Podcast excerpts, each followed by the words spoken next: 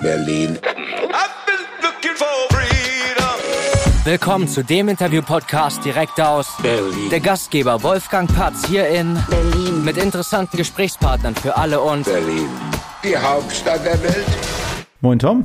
Moin. Na? Schön, dass du, dass du hergefunden hast. War es doll schwer?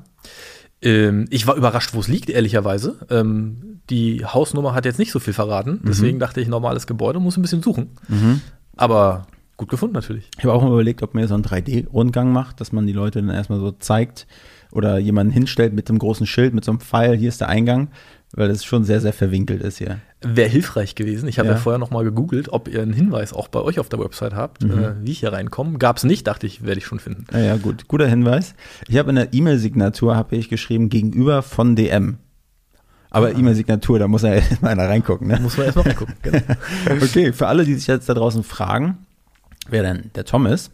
Der Tom ist Marketingleiter von Gegenbauer. Mein Name ist Tom Kalanius. Habe ich es richtig ausgesprochen? Absolut. Ja.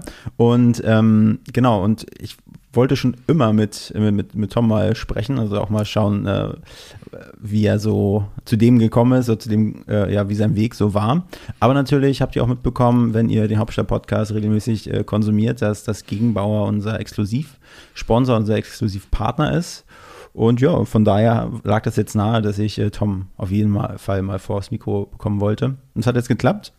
Ja, freue mich auch, dass ich da sein darf. Und für alle, die nur das äh, Audiomedium konsumieren, ich muss sagen, Tom hat sich auch wirklich sehr gut rausgemacht. Also die Hose ist eine karierte Hose. Kann man das kariert sagen oder nennt sich das anders? Ja, ja, ist schon okay, klar. Schönes Jackett im, im Blau, Rollkragenpullover. Sieht wirklich sehr, sehr, sehr, sehr gut zurechtgemacht aus. Sehr nett. Das nächste Kaltgetränk geht dann auf mich, nehme ich an. ähm, ja, Tom, du bist gebürtiger Berliner. Negativ. Gebürtiger ähm, äh, Karl-Marx-Städter steht im Ausweis, also heutiges Chemnitz. Ja. Ähm, aber nicht viel von mitbekommen. Bisschen Verwandtschaft lebt noch da, aber nach zwei Jahren als äh, Kleinkind nach Berlin gezogen. Ja, und wo, wo in Berlin? In Berlin groß geworden, äh, in einer Plattenbausiedlung in Berlin-Hellersdorf, Marzahn inzwischen. Ja. Ähm, oder Marzahn-Hellersdorf inzwischen. Ähm, dann äh, dort auch die Jugend verbracht, äh, zur Schule gegangen und äh, zum Studium erst äh, gewechselt nach Greifswald. Kurzen Ausflug äh, gemacht, dann wieder zurückgekommen, in Westberlin ein bisschen gewohnt, zwei, dreimal Ja. umgezogen, jetzt in Berlin Buch und demnächst geht's wieder in die Heimat zurück nach Berlin-Mahlsdorf mit meiner Frau. Und wie hast du Greifswald wahrgenommen? Weil ich komme ja ursprünglich aus MacPom. Ja, da ja. klingeln natürlich bei mir die ähm, Gemeinsamkeitsglocken. Muss ich jetzt was Nettes sagen, ne? Kannst du ja. Ja. Nee, ähm, also ähm, ehrlicherweise finde ich Greifswald in der Innenstadt sehr, sehr schön. Ähm, Viele fragen ja dann immer, ob man, ob sich ein Besuch lohnt. Ich sage immer, ein Besuch für ein Wochenende lohnt sich auf jeden Fall. Ähm, insbesondere, weil man ja auch kurze Wege noch ans Meer hat. Drumherum ist es schön. Ähm, wie das in unserer Studiezeit so war und dass da eben viele Studis gibt, haben wir natürlich so ein bisschen im Außenbezirk gewohnt, weil ich mit meiner jetzigen Frau damals auch da schon zusammen war. Cool. Ähm, und nur dort haben wir dann ehrlicherweise auch was gefunden. Und dort dann auch in der Platte außerhalb, das war auch völlig normal, war schön groß und alles ganz, ganz nett. Ähm, da würde ich es jetzt nicht unbedingt empfehlen, irgendwie zu wohnen. Das ist eben dann wirklich so ein bisschen Außen- und Arbeiterbezirk. An sich eine nette Stadt mit kurzen Wegen, ähm, alles ganz, ganz niedlich zurechtgemacht. Und wer Berliner ist oder aus einer Großstadt kommt, ähm, ich habe immer so das Gefühl, da kann man erstmal nicht so viel mit anfangen. Ja. Wenn man sich darauf einlässt als Studi, ist das, glaube ich, aber schön. Ja, also ich habe auch gute Erinnerungen an Greifswald. Ähm, ist eine sehr schöne Stadt, aber ich finde Berlin trotzdem schöner. Vielleicht kannst du mir mal sagen, was, was dir so an Berlin gefällt. Weil ich würde dich jetzt schon als Berlin, aka Karl-Marx-Städter bezeichnen. Ja, bitte nicht als Karl-Marx-Städter, also schon Berliner. Ich fühle mich äh, überhaupt nicht als Karl-Marx-Städter oder Chemnitzer. Ähm, ja, also ich glaube, irgend, irgendjemand hat das mal äh, sehr prägnant gesagt und meinte, die Möglichkeit, hier alles wahrnehmen zu können, äh, das, das macht's aus. Und ich glaube, am Ende ist es das auch schon so ein bisschen. Ähm, ich bewege mich natürlich viel nur in meinem Dunstkreis und im Dunstkreis meiner äh, äh, Wirkungsstelle auf Arbeit. Ähm, und alles äh, drumherum, ob jetzt Mitte oder City West, das ist mal schön, das zu haben und das einmal im Jahr irgendwie oder zweimal im Jahr so als äh, Einkaufsmeile oder was auch immer wahrzunehmen. Ähm, grundsätzlich aber ähm, ist es die Vielfalt, die hier da ist und man weiß, dass man die jederzeit wahrnehmen kann und das vielleicht sogar 24-7. Ja. Und ähm, bist du denn aber jetzt auch noch so in deinem Dunstkreis ab und zu noch mal draußen unterwegs oder ist es bei dir wirklich Arbeit, dann ab nach Hause äh, oder gehst du noch mal gerne in ein Restaurant, in eine Bar? Klar, gerne gehst du, aber gehst du noch? Ja, also viele, viele Arbeitstermine sind tatsächlich so oder viele, es gibt viele Lunchtermine, ab und zu auch mal ein Dinner. Das versuche ich jetzt inzwischen seit Kind zu vermeiden. Aber ich bewege mich, ähm, das werden so insbesondere die Jungväter und Jungmütter gut nachvollziehen können. Wenn man ein Kind hat, ändert sich dann doch recht viel was ich immer nicht geglaubt habe, aber seit anderthalb Jahren weiß ich es. Ähm, da ist dann vieles drauf ausgelegt, ähm, so irgendwie 16, 17 Uhr nach Hause, um mit dem Kind noch Zeit zu verbringen, ja. abends vielleicht noch mal ein bisschen am Rechner zu arbeiten. Ähm, also da ändert sich der Rhythmus und ähm, da nehme ich dann auch von der Stadt oder von den Unternehmungen viel weniger wahr, als das äh, vorher der Fall war, weil ich einfach die Zeit mit dem äh, kleinen Mann und auch mit meiner Frau äh, dann schon irgendwie versuche zu genießen, so gut es geht. Okay, was, was für Dinge hast du denn, bevor das Kind da war, bevor dein Kind da war, äh, wahrgenommen, sag ich mal? Hast du so ein paar, also ich möchte mal mit diesem ersten Teil, diesen ersten Berlin-Teil gerne so einen kleinen Mehrwert für mhm. die Berliner und Berlinerinnen da draußen haben. So, man selber weiß es ja, du sagst ja auch Dunstkreis, ne? Ich bin in Friedrichshain, also wohne ich und ich kenne irgendwie nur gefühlt Bars so ringsherum, so ja. einen Kilometer Umkreis, ne? Ja. Äh, hast du ein paar Tipps, so Sachen, die man auf jeden Fall mal, wo man hingehen sollte, so was eine Bar angeht, in Mitte oder äh, ein schönes Restaurant oder vielleicht auch ein Club? Wo? Ähm, also ich würde eigentlich was ganz anderes nennen. Ähm, also ja. wenn, wenn du nach Restaurant fragst, würde ich immer sagen, dass Einstein unter den Linden ist was, ähm, was ganz klasse ist. Da ist viel sehen und gesehen werden. Äh, vorne so im, äh, in dem Bereich sitzt, darum geht's aber gar nicht. Ähm, ich finde, dass das Flair so im hinteren Bereich, wo man da nicht so wahrgenommen wird, wunderbar. Und ja. das ist so, verkörpert für mich irgendwie so ein bisschen das klassischere Berlin. Jetzt würde man sagen, gut, mit deinen 37 Jahren findest du das äh, gut. Klingt auch ein bisschen sehr konventionell. Ja. Ähm, Darf ich an dieser Stelle sagen, du könntest auf 28 durchgehen? Sehr nett. Äh, Glaube ich aber natürlich nicht. Zweite Kaltgetränk wollte ich jetzt sagen. Ach so, ah, okay, okay. ähm, äh, verstanden. Ja. Ähm, und ähm, ich finde es eigentlich toll, was wir so für, für Grünanlagen haben. Und ähm, die habe ich äh, gar nicht jetzt mit, mit Kind und Familie entdeckt, sondern ähm, wenn ich jetzt so an die Gärten der Welt denke, ja. in, äh, tatsächlich auch in Berlin-Marzahn oder an äh, Britzergarten oder sowas. Ähm, das sind Dinge, ich weiß nicht, ob man das als Nicht-Berliner erwartet, dass es hier so schöne grüne Paradiese mhm. ähm, gibt, in denen man sich auch den ganzen Tag aufhalten kann. Ob jetzt ja. mit äh, Kind und Familie oder auch allein. Ähm, äh, unglaublich schöne Orte. Also insofern, äh, mein Tipp ist äh, durchaus Gärten der Welt besuchen. Bist du früher so ein Kneipengänger gewesen? Weil ich bin gestern Abend an so einer Kneipe irgendwo in, in Kreuzberg vorbeigekommen. Das nannte sich Eckkneipe und das war so richtig so eine habe ich so wahrgenommen, eine Ur-Berliner Kneipe. Da ist, sind die Rauchschwaden rausgezogen, da hat es nach frisch gekochter Bockwurst gerochen. Äh, ich habe auch mal überlegt, so eine, so eine Interviewreihe zu machen mit so Ur-Berliner Eckkneipeninhabern. Das wäre bestimmt auch eigentlich ganz cool.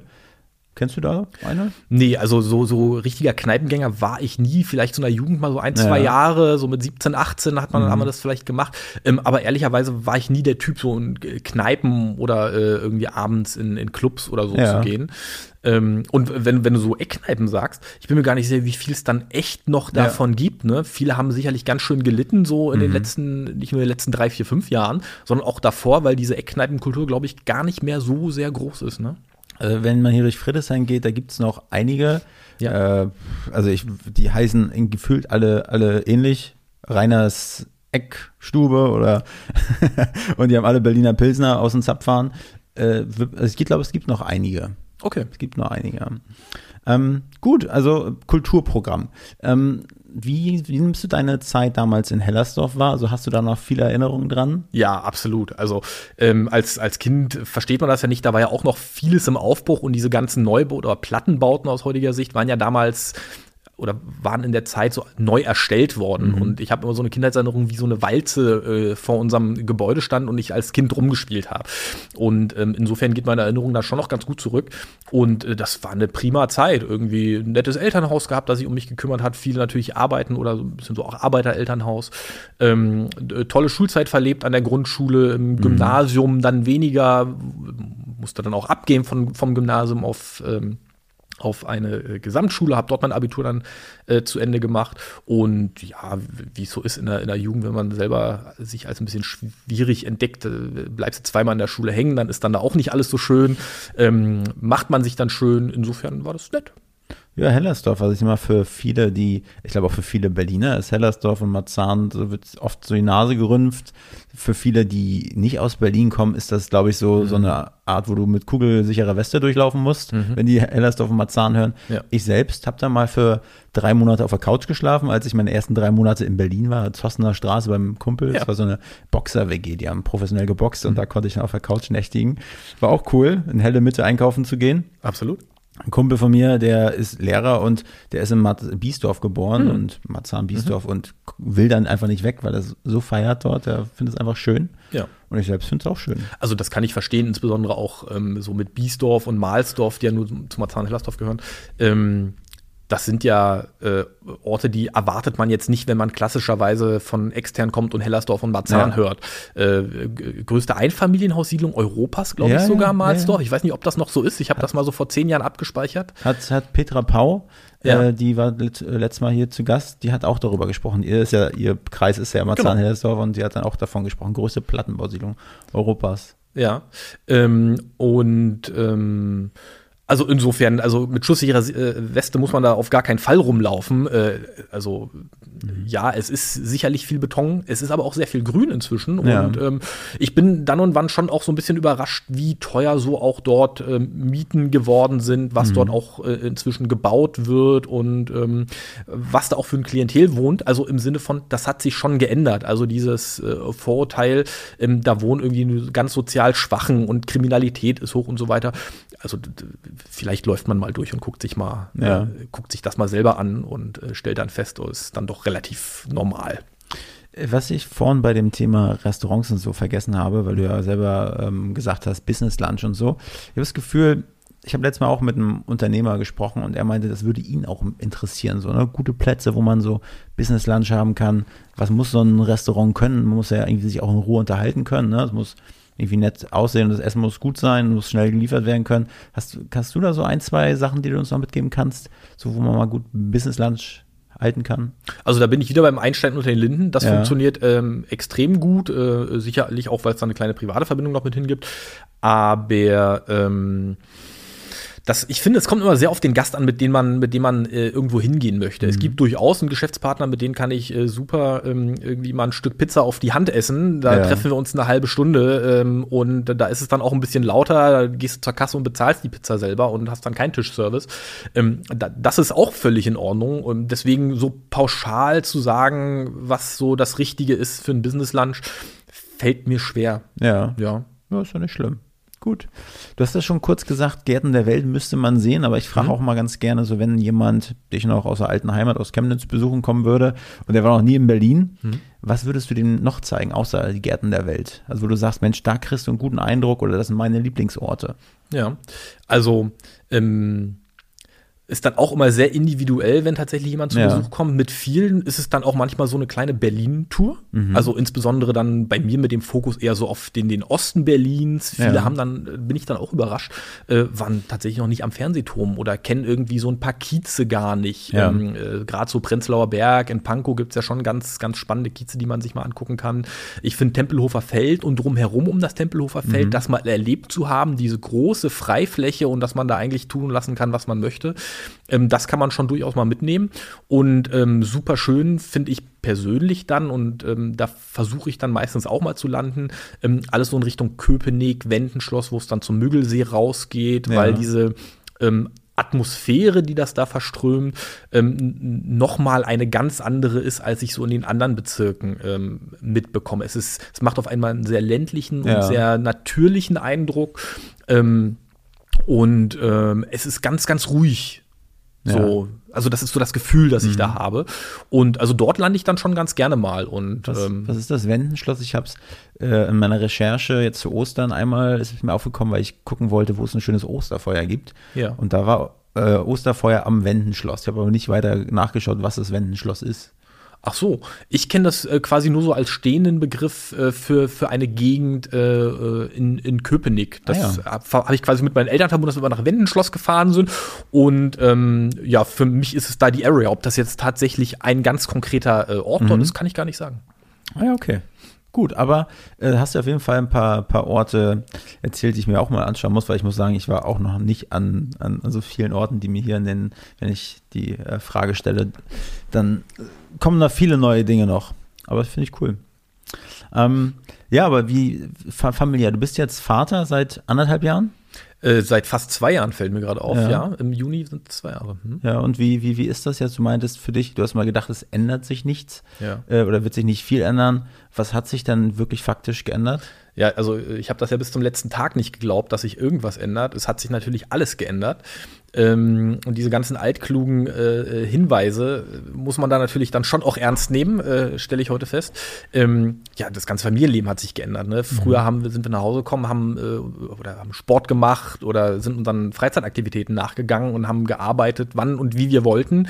Ähm, das geht dann nicht mehr. Alles richtet sich tatsächlich so ein bisschen nach dem Kind. So, mhm. es kann ja seine eigenen Bedürfnisse nicht so richtig äh, befriedigen. Mhm. Und ähm, wir versuchen auch die Zeit beide so zu genießen, dass wir das am Ende nicht bereuen und sagen, na ja, wir sind unserer Arbeit nachgegangen und haben das Kind nur so halb aufwachsen sehen, sondern das ist schon der Fokus darauf, irgendwie wir wollen mit dem Kind gemeinsam Zeit verbringen. Und das ist dann tatsächlich äh, viel mehr so private Unternehmung machen, mhm.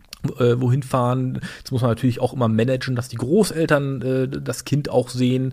Ähm, der Arbeitszeitraum am Tage hat sich verlagert. Mhm. Also wenn das früh um sechs war, dass man mal im Büro war und ja. dann abends 20 Uhr zu Hause oder meinetwegen auch 18 Uhr, ist es so, ähm, irgendjemand muss ja das Kind in die Kita bringen. Ja. So, und irgendjemand muss das Kind aus der Kita abholen. Und gerade ist er noch bei einer Tagesmutter. Und wenn dann 15 Uhr ähm, jemand aus dem Büro los muss, weil 16 Uhr äh, die Tagesmutter oder der Tagespapa äh, zumacht, dann ist das auch irgendwie ein Einschnitt mhm. so in den eigenen Nachmittag. Ja. Und ähm, ja, also es ist ja am Wochenende natürlich auch mal Kinderbespaßung. Kann ja. sich ja noch nicht alleine bespaßen. Ja. Insofern äh, immer, immer Kindesaction. Tagesmutter und Tagespapa, äh, ja. Tagesvater, das habe ich, hab ich auch noch nicht gehört. Aber das ist einfach eine, eine Kindereinrichtung oder ist es eine Person, die sich dafür darum kümmert dann? Ähm, also äh, klassischerweise der, der Begriff äh, Tagesmutter, den gibt's. Ich fremdel immer mit Tagespapa, mhm. aber es ist nun mal ein Tagespapa. Ja. Ähm, ja, also das ist äh, so die also Kinderkrippe hätte man ja. einst noch gesagt. Ja. Ähm, und ähm, das ist so ein bisschen die Vorstufe eben für die Kita. Und ein, eine Tagesmama und ein Tagespapa darf irgendwie fünf Kids betreuen. Mhm. Und das heißt, es gibt dann eine kleine, ah, ja. kleine Truppe von fünf oder dann zehn, je nachdem, wie viele Tagesmütter dann mhm. sich da zusammenschließen. Vor Ort, aktuell sind es äh, mit meinem Sohn äh, vier Kinder beim Tagespapa mhm. und äh, fühlt sich da pudelwohl. Wir fühlen uns da sehr, sehr wohl ähm, auch sehr nett, dass es das für dieses Alter so gibt. Und das ist quasi, also ein Selbstständiger, so ein Freiberufler, so der das macht, der hat dann da seine äh, pädagogische Ausbildung und hat gesagt, er hat Bock drauf. Der hat keine Lust, irgendwie das im Kinder, in der Kinderkrippe zu machen als Erzieher, sondern freiberuflich dann. In dem Fall ist es so, der hat das, äh, oder seine Mutter, äh, er hat das eins mit seiner Mutter gemacht, die ja. ist jetzt äh, ausgeschieden, aber sie hat ihm, glaube ich, den Beruf so ein bisschen schmackhaft gemacht. Ja. Er ist eigentlich ähm, glaube, da verrate ich jetzt nicht zu viel, gelernter Koch ja. und hat dann äh, zwischendurch mal umgesattelt und hat unglaublich viel Spaß mit Kindern zu agieren, äh, mhm. macht das auch und macht das auch in, ähm, in, äh, in seinem eigenen Wohnhaus sozusagen, mhm. hat da cool. den ganz großen Bereich für die, für die Kids äh, abgesteckt und einen tollen Garten. Mhm. Und ja, das ist so seine, seine glaube ich, sein, sein großer Spaß, den er hat. Ist das so eine Alternative dafür, wenn man sich die, äh, ja, wenn man graue Haare bekommt, bei dem Gedanken, sich einen Kinderkrippen- oder Kindergartenplatz zu suchen, weil man keinen kriegt? Ist das so eine, sag ich mal, eine Alternative, die, die da ist, oder war das eine ganz bewusste Entscheidung dafür? Also das ist durchaus eine Alternative. Ähm, wir haben das aber eher so aus persönlicher Erfahrung gemacht, weil ein, zwei, äh, die in der Kita auch gearbeitet haben, den Hinweis gaben, naja, für die, für die ersten ein, zwei Jahre ist so äh, Tagesmama eigentlich viel schöner. Ist die Gruppe kleiner, mhm. es ist übersichtlicher, die Kids können irgendwie vielleicht auch ein bisschen entspannter groß werden als mit den großen Kids, die vielleicht schon vier, fünf äh, Jahre alt sind und ja. äh, einfach viel weiter in der Entwicklung, mhm. mo sowohl motorisch als auch äh, kognitiv. Ähm, genießt doch die Zeit dort, das ist alles ein bisschen entspannter und in die Kita können sie noch früh genug eintreten. Ähm, das entspannt aber, glaube ich, nicht die Suche nach einem Kita-Platz. Also auch die Anfragen bei Tagesmutter oder Tagespapa, ähm, ich glaube, die sind schon auch sehr, sehr hoch. Ja, okay. Also es war für uns ein großes Glück, dass wir diesen Platz bekommen ja. haben. Ähm, ja, aus welchen Gründen auch immer. Und ist das so, so jetzt entschuldige bitte die Frage, aber kostentechnisch ist das so vergleichbar oder ist das, ist das wie Premium und kostet auf jeden Fall nochmal mehr. So. Also wir haben ja in Berlin das große Glück, dass wir gar keine Kita Stimmt. bezahlen müssen. Stimmt, Das ja. geht Kollegen von mir, die in Brandenburg wohnen, ganz anders, die mehrere hundert Euro dafür im Monat zahlen. Mhm. Ähm, es gibt einen Kita-Gutschein, der richtet sich äh, entsprechend danach, wie viele Stunden Arbeitszeit äh, man verbringt. Da wir Mhm. beide voll arbeiten, haben wir den größten Kita-Gutschein, jetzt Ja. auch nicht unüblich, mit einer Betreuungszeit von, ich glaube, bis zu neun Stunden Mhm. am Tag oder so. Und ähm, wir zahlen dazu, ich glaube, irgendwie 30 Euro oder sowas für, also so Essen Ja. oder sowas. Ne? Okay, toll.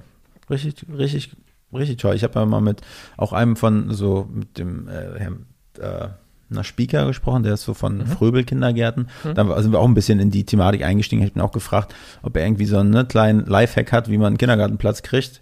Da ist er auch so ein bisschen drum hergeschifft. Ja, das ist, also, das ist super schwierig mit dem Kindergartenplatz. Eine Kollegin hat ähm, auch erzählt, dass sie 96 Kitas angeschrieben hat, in, äh, tatsächlich hier auch im Bezirk. Ähm, und es dann äh, bei einer nur geklappt hat und sich irgendwie über zwei Drittel auch gar nicht mehr zurückgemeldet haben. Und das ist schon also sehr frustrierend, wenn man äh, so Ja. ein Erlebnis hat. Das ist in den Außenbezirken noch ein bisschen entspannter, aber auch da äh, ziemlich aktiv. Vielleicht äh, als Tipp, wenn man sich als Kerl meldet, ist das ein bisschen leichter, als wenn man sich als Frau meldet, wie ich das jetzt so mitbekommen Ja? habe. Ist schon so. Also die, die Rückmeldung war bei mir am Telefon immer, also ich habe das übernommen, weil ich es einfach auch gerne mache, ähm, war immer, äh, ach, da ruft ja mal ein Papa an. Das haben wir aber selten. Ja. Ja, und irgendwie ist das Gespräch dann also irgendwie ganz vertraut. War ganz nett immer. Was hat sich dann beruflich für dich geändert, so mit, mit Kind? Also, ich habe es ja so ein bisschen mitbekommen, du hast ja auch Elternzeit genommen dann, ne?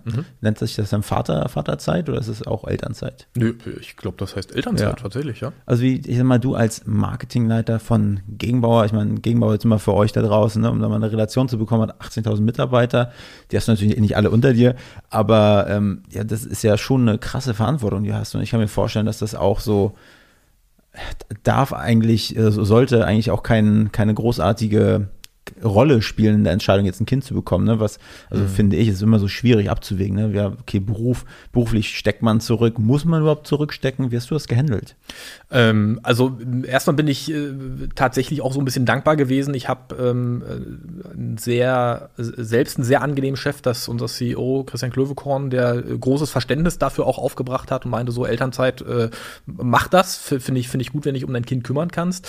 Ich konnte mir natürlich selber so ein bisschen legen, wie lange ich das machen möchte, weil natürlich auch ich ein Unbehagen habe, ne, gegenüber natürlich dem eigenen Team auf Arbeit nicht da zu sein ähm, und dann auch dieses Verantwortungsgefühl natürlich da ist, so ein bisschen Markenarbeit machen wir am Ende dann schon auch. Ähm, und nicht anwesend zu sein, vielleicht auch ein bisschen die Angst haben, was zu verpassen. Das wird äh, allen so gehen, insbesondere denen, die länger als zwei, drei Monate, so wie ich jetzt, weg sind. Ähm, das ist schon nicht so ganz leicht und ähm, gerade so als Führungskraft ist es vielleicht auch noch mal was anderes, wenn man denkt so, mh, andere erwarten vielleicht aber auch, dass du in deiner Elternzeit sogar arbeitest oder dass du eben keine Elternzeit nimmst und äh, oftmals, das merke ich dann schon auch so bei älteren äh, Kolleginnen oder Kollegen, heißt es so, oh, als Mann Elternzeit nehmen, äh, das musst du doch gar nicht, deine Frau kann noch zu Hause bleiben. Ähm, da bin ich ja mit meinen zwei Monaten schon äh, konservativ, Ja. dann ist das ja noch, noch sehr viel konservativer. Ähm, insofern ähm, Elternzeit äh, super. Ich kann es nur jedem raten, weil es eine sehr wertvolle Zeit so fürs, äh, für die Familie selbst ist.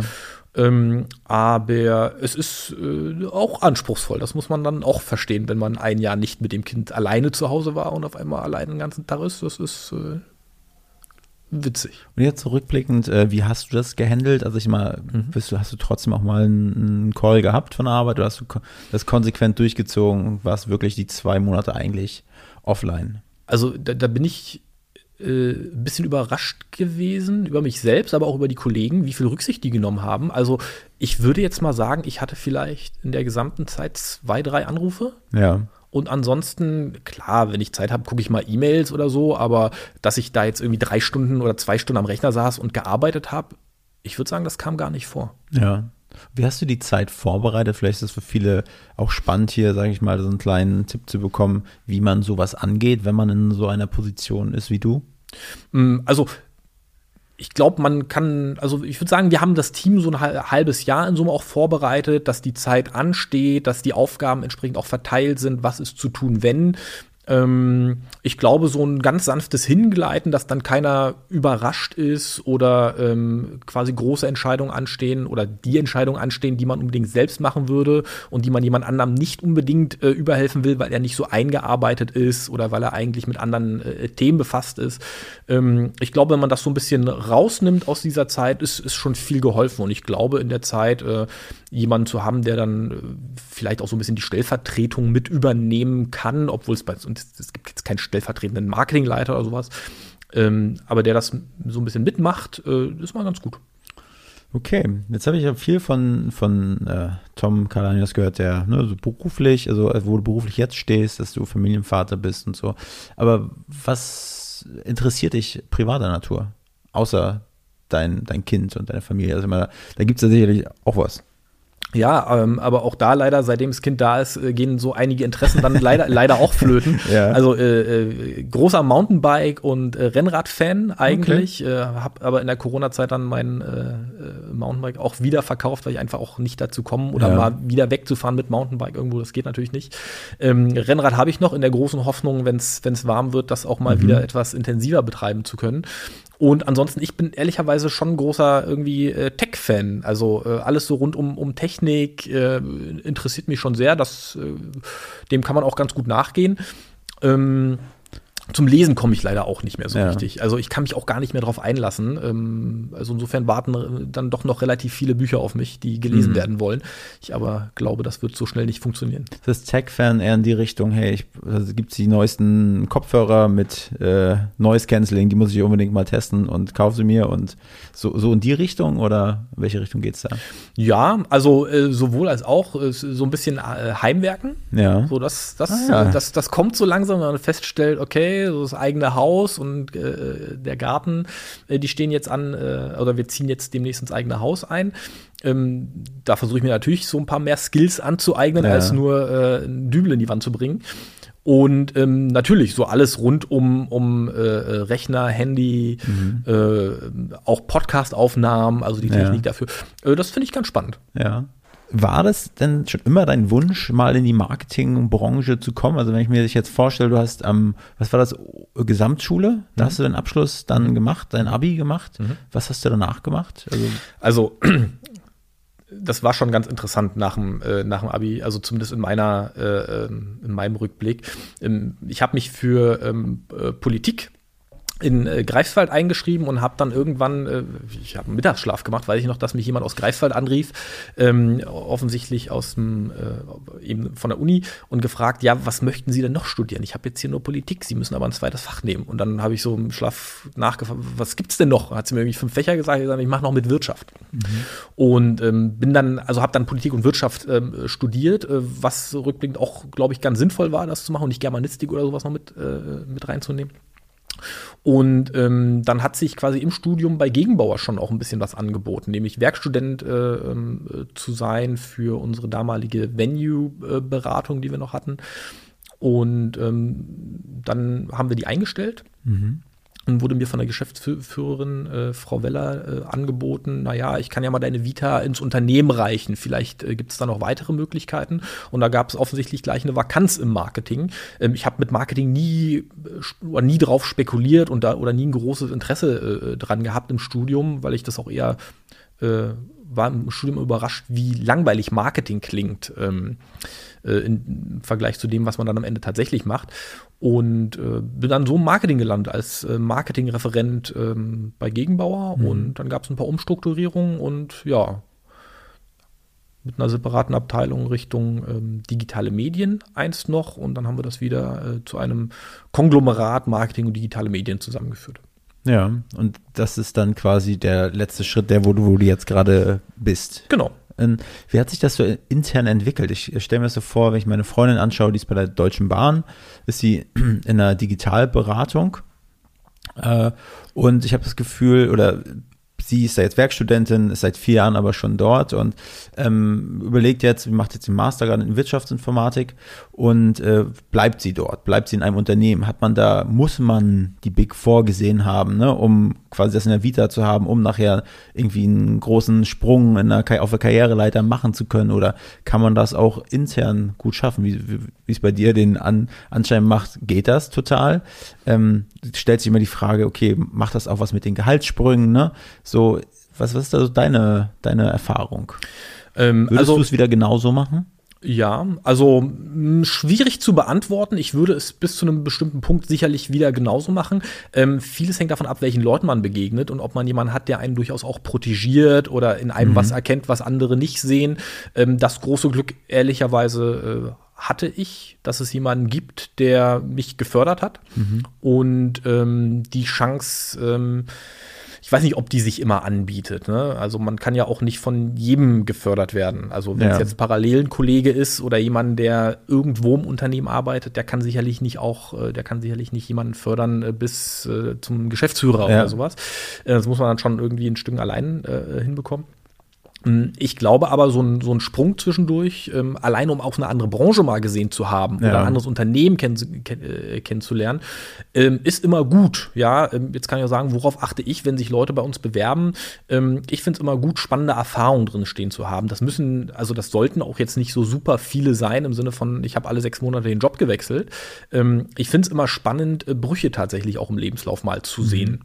Ähm, aber das ist natürlich von Mensch zu Mensch dann oder von Führungskraft zu Führungskraft äh, äh, abhängig, ähm, was man interessant findet. Ich finde es super spannend, wenn wir haben einen Kollegen im Team, ähm, der äh, Studium abgebrochen hat und dann auf eine Ausbildung gewechselt hat und dann noch mal was anderes gemacht hat. Ähm, immer interessant zu wissen, warum er das gemacht hat und warum er sich mit so einer Vita dann bei einem bewirbt. Und äh, ich meine, man kann immer nur den Leuten eine Chance geben und wenn mhm. sie die Chance nutzen, obwohl sie was ganz anderes vorher gemacht haben und sich mega anstellen, äh, hat ja. jeder, glaube ich, irgendwie äh, die Chance auf mehr. Ja, aber wie kam es dann, wie, also wie bist du an die Position, sage ich mal, des Marketingchefs gekommen? Also da muss ich ja irgendwas, also mhm. hast du darauf hingearbeitet oder war es einfach so eine logische Folge nachher, okay, du steckst da am tiefsten drin und du hast da auch eine Vision, hast Bock drauf und äh, dir wurde es dann irgendwann angeboten oder war das schon, schon so intern dein Ziel, das zu bekleiden? Also Ziel auf gar keinen Fall. Ähm, das kann ich ziemlich konkret verneinen. Ähm, als ich im Marketing gearbeitet habe, war es so, dass wir ähm, bei Gegenbau noch sehr zurückhaltend im Marketing waren. Wir ja. haben ganz solide Pressearbeit gemacht und jetzt keine großen Kampagnen, weil es die Budgets ehrlicherweise auch einst nicht dafür gab und es vielleicht auch nicht diesen operativen Druck gab, das zu tun. Mhm. irgendwann hat sich, haben wir dann so mal in den so ab 2015 rum festgestellt, naja, es bewerben sich ja auch gar nicht mehr so viele Leute für den Bereich Gebäudereinigung. Ja. Und äh, für ein Unternehmen, das die Hälfte des Umsatzes mit Gebäudereinigung und Co. macht, ähm, ist das schon ganz wichtig, auch ein bisschen Nachwuchs äh, zu haben. Und ähm, wenn man eben nur Nachwuchs hat, der am Ende oder bei dem man die Ansprüche immer weiter ab, äh, herabsetzen muss und am Ende äh, Leute kommen, die ähm, nicht mal einen Schulabschluss haben, die gar kein Deutsch sprechen, ähm, die zum ersten Termin äh, der Ausbildung schon gar nicht erscheinen, dann merkt man, man hat vielleicht äh, ein Imageproblem auch und mhm. daran könnten wir doch mal arbeiten. Und dann haben wir ähm, äh, uns überlegt, was wir machen können und haben dann äh, uns versucht, ein bisschen zu, äh, also einen kleinen Coolness-Faktor einzubauen ja. oder etwas emotionaler zu werden, sagen mhm. wir mal. Und haben auch für eine kleine Zielgruppe ähm, eine kleine, äh, kleine, eine kleine YouTube-Reality-Doku äh, äh, gedreht mit echten mhm. Azubis von uns. Das hat äh, sehr, sehr gut funktioniert, sowohl nach innen, also dass Menschen ja. bei Gegenbauer sagen, äh, was, also sowas traut ihr euch, sowas könnt ihr machen. Äh, sehr spannend. Und es hat aber auch nach außen ganz gut funktioniert, ähm, sodass es dann auch den äh, Schwung gab, noch mehr zu machen. Man sieht, es klappt im Kleinen, wollen wir nicht auch größer äh, mhm. in Sachen Branding ein bisschen arbeiten und ähm, mal sowas wie eine Kampagne und so weiter, das gab es ja alles oder das gab es einfach vorher nicht. Und daran haben wir dann gearbeitet. Ich durfte das äh, federführend ähm, äh, begleiten, äh, die Kampagnen äh, können wir mit ausgestalten, natürlich auch mit Hilfe von unseren Agenturen, das ist äh, gar, kein, gar kein Geheimnis. Und ähm, ich glaube, das hat, ähm, das hat einigen Leuten gefallen. So, und wie das ist, wenn man dann erfolgreich ist mit etwas, mhm. dann äh, steht man nicht so ganz schlecht da für eine mögliche äh, andere Position. Was ist so die Herausforderung ähm, ja für so ein großes Familienunternehmen, wie es ähm, familiengeführtes Unternehmen, ne, von, wie, wie es Gegenbauer ist, dort Marketing zu machen? Also was bedeutet das für so eine große Bude, sage ich mal, 18.000 MitarbeiterInnen, das Team Blau? Äh, wie, wie, wie, ja, was bedeutet das? Was muss man, wie muss man Marketing denken? Also das, das Gute ist, äh, wenn wenig vorhanden ist am Anfang, kann man in alle Richtungen denken. Das ist, glaube ich, bei vielen äh, äh, Unternehmen, die ähnlich groß sind wie wir, immer ganz schwierig, weil irgendwie ganz viel schon mal in den letzten 10, 20, 30 Jahren äh, probiert wurde und alles da ist. Bei uns war immer das große Glück, ähm, dass noch nicht ganz so viel da ist und wir uns eigentlich auf allen Plattformen austoben können. Klar, das ist immer Abstimmung mit äh, Gesellschaftern, mit Vorständen, mit Geschäftsführern, ähm, aber am Ende ist es auch, äh, wir hatten schon auch die Freiheit, Dinge zu wagen und auszuprobieren. Mhm ähm, und wenn man dann feststellt, das funktioniert, dann ähm, werden einem in der Regel auch keine Steine in den Weg gelegt, weil man ja feststellt, irgendwie tut das dem Image Gegenbauer ganz gut. Mhm. Okay. Also sehr pauschal gesprochen, ja. ja. Ich könnte das jetzt auch auf ganz konkrete Maßnahmen runterbrechen, aber äh, das ist, glaube ich, dann auch äh, zu detailliert, ja. Ja, aber was ist, was ist für dich wichtig, wenn ich jetzt daran denke, ich sag mal, ne, wir haben euch ja auch unterstützt, sage ich mal, ja. in der Produktion eures ähm, eigenen Podcasts. Ne? Das mhm. hat ja auch einen bestimmten Grund, warum ihr ja. das Medium angestoßen habt. So, erstmal grundlegend, was sind, was denkst du, was sind die Herausforderungen in der äh, externen und internen Unternehmenskommunikation? Vor allen Dingen, wenn es ums Thema Employer Branding geht, worum es ja eigentlich auch bei dem Podcast-Format so grundlegend ja. geht. Ne? Also ich glaube, ganz wichtig ist, ähm, so, sowas wie eine Nahbarkeit zu erzielen. Also nicht als großes, anonymes Unternehmen mit einem Namen dazustehen, sondern das mit Menschen zu füllen. Ähm, weil am Ende äh, entscheidet irgendwie ähm, auch bei einem äh, B2B-Unternehmen wie uns immer derjenige, der etwas über wen erzählt. Ne? Und ähm, den besten Beweis haben wir eben mit Menschen, die etwas erzählen. Ähm, das heißt, äh, sowohl äh, visueller Content, ähm, ob mhm. das jetzt auf Social Media ist, als auch dann ähm, äh, Content auf der Audiospur, ist für uns einfach mega wichtig, um eine große Bandbreite zu haben, um Leute zu Wort kommen zu lassen, dass wir meinetwegen ein cooler Arbeitgeber sind, dass die mhm. Person, die da sitzt, äh, möglicherweise der coole nächste Chef oder der coole nächste Kollege sein kann. Und ähm, die, die Mischung aus allem finde ich, äh, ich glaube, da trifft man immer irgendwen, der dann sagt so, ach, Gegenbauer, ja, scheint ja doch irgendwie ganz sympathischer Laden sein zu können. Gucke ja. ich mir vielleicht mal an, wenn ich nächsten Job suche. Okay, ähm, preislich. Ich meine, so, ne, so, so, Produktion von Podcasts ja. kostet natürlich auch was. Ja, ja. Ähm, ja, was würdest du sagen? Relation, ja. Nutzen, Kosten, Nutzen ja. von, von Podcast? Also, wir haben im Vergleich zu einer anderen Agentur, mit der wir äh, jahrelang zusammengearbeitet haben, die uns anfangs ja. dazu ein bisschen unterstützt haben. Ähm, und wir haben natürlich auch den Vergleich zu dem, was wir selbst tun ähm, was wir an Technik anschaffen mussten, was wir an Zeit dafür investieren mussten. Man darf ja auch die Vorbereitung nicht so ganz vergessen. Mhm. Ne? Äh, Frage, Antwort, sich mit der Person beschäftigen. Ja. Ähm, da finde ich das Kosten-Nutzen-Verhältnis, ähm, das wir in der Zusammenarbeit mit euch haben, äh, also unangefochten äh, spitze. Ja das in Eigenregie ist das uns ist ehrlicherweise viel zu viel Arbeit. Das ja. kann man irgendwie im Team eigentlich auch nicht zumuten, dass da jemand einen Tag sich komplett nur damit beschäftigt und mhm. allem anderen raus ist. Das sind ja also ja. auch Kosten, die, mhm. die im Team irgendwie berücksichtigt ja. werden müssen. Und äh, im Vergleich zu anderen, die damit, ähm, die das so nebenbei machen und meinen, äh, x tausend Euro für eine Folge mhm. ähm, aufrufen zu müssen, ähm, ist das äh, bei euch einfach viel netter. Ja. Ja, danke für, äh, Dankeschön für die Ausführung zum Thema Marketing, interne und externe Unternehmenskommunikation. Ja, aber wie siehst du denn deine, deine äh, sag ich mal, berufliche Zukunft? Was sind so deine, deine Ziele in, in ja, mittel-, langfristig? Also wird, sagst du, das äh, könntest du dir vorstellen, sage ich mal, Marketing-Team zu leiten von so einem großen Unternehmen oder hast du noch andere Ziele? Wo soll es für dich hingehen? Mm, also ich bin da relativ äh, leidenschaftslos, ähm, was ähm, so das Metier an sich angeht, also was eine Branche angeht oder so. Ich finde es spannend, irgendwie Dinge zu gestalten. Mhm. So. Also wie wir jetzt bei Gegenbauer irgendwie die Marke gestaltet haben, wie wir sie dann auch weiter gestalten. Ähm, das macht einfach super viel Spaß, auch mit einem tollen Team zusammenzuarbeiten. Mhm. Irgendwie bringt mir das persönlich sehr viel Freude. Ähm, und glücklicherweise den Leuten im Team auch noch. Ja. Ähm, und äh, also das ist so ein bisschen das, was, was äh, ich mir so für die Zukunft setze. Spannende Sachen machen, also tatsächlich was Spannendes. Ähm, ob das jetzt im Marketing ist, das, das muss nicht sein. Ja. ja? Und äh, mit guten Leuten zusammenzuarbeiten und äh, also wirklich zufrieden zur Arbeit zu gehen und zufrieden von der Arbeit nach Hause äh, zu gehen und nicht sich den ganzen Tag irgendwie den Kopf zerbrechen, wie, wie man etwas machen müsste oder ob man sich nicht nochmal verändert, weil man so unzufrieden ist. Ähm, das äh, habe ich so von anderen Kollegen mitbekommen äh, und äh, insbesondere in recht jungen Jahren gibt es jetzt äh, doch so in meinem Bekannten- und auch Freundeskreis Leute, die sich ein halbes oder ein Jahr mal Auszeit nehmen mussten, mhm. weil sie so mit Psychologe oder psychischen Problemen zu kämpfen hatten. Und ich hoffe, ich komme nicht an so einen Status der, der so großen Unzufriedenheit ja. auf Arbeit.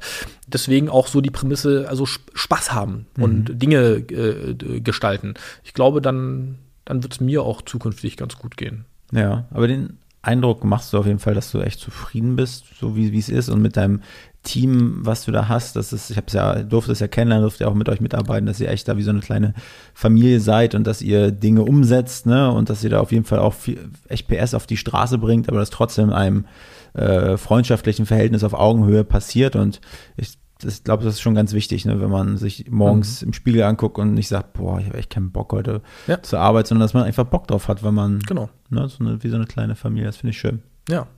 Tom, vielen lieben Dank für deine Zeit hier auf, den, äh, auf dem heißen Stuhl. ähm, ich habe noch eine letzte Frage. Ja. Und zwar lautet die wie folgt: Wen könntest du dir als nächsten Gast bei mir auf den Stuhl wünschen? Äh, also wen könntest ja. du dir gut vorstellen? Wer könnte was erzählen? Vielleicht kennst du jemanden, wo du sagst, Mensch, den solltest du mal, mit dem solltest du mal sprechen. Oder jemanden, von dem du schon immer mal mehr erfahren wolltest. Ja, also ähm, da das Einstein unter den Linden gefallen ist, kann ich empfehlen, den äh, Geschäftsführer äh, mal zu hören. Er hat, glaube ich, noch mal eine ganz ja. äh, spannende Stories äh, zu erzählen, wer da so bei ihm sitzt, wie ja. sich das Einstein so entwickelt hat. Es hat ja auch eine tolle Historie. Ähm, insofern, ähm, vielleicht könnte das was sein. Okay, cool. Und äh, ich habe ja schon gehört, irgendwie äh, freundschaftlich, familiär verflochten.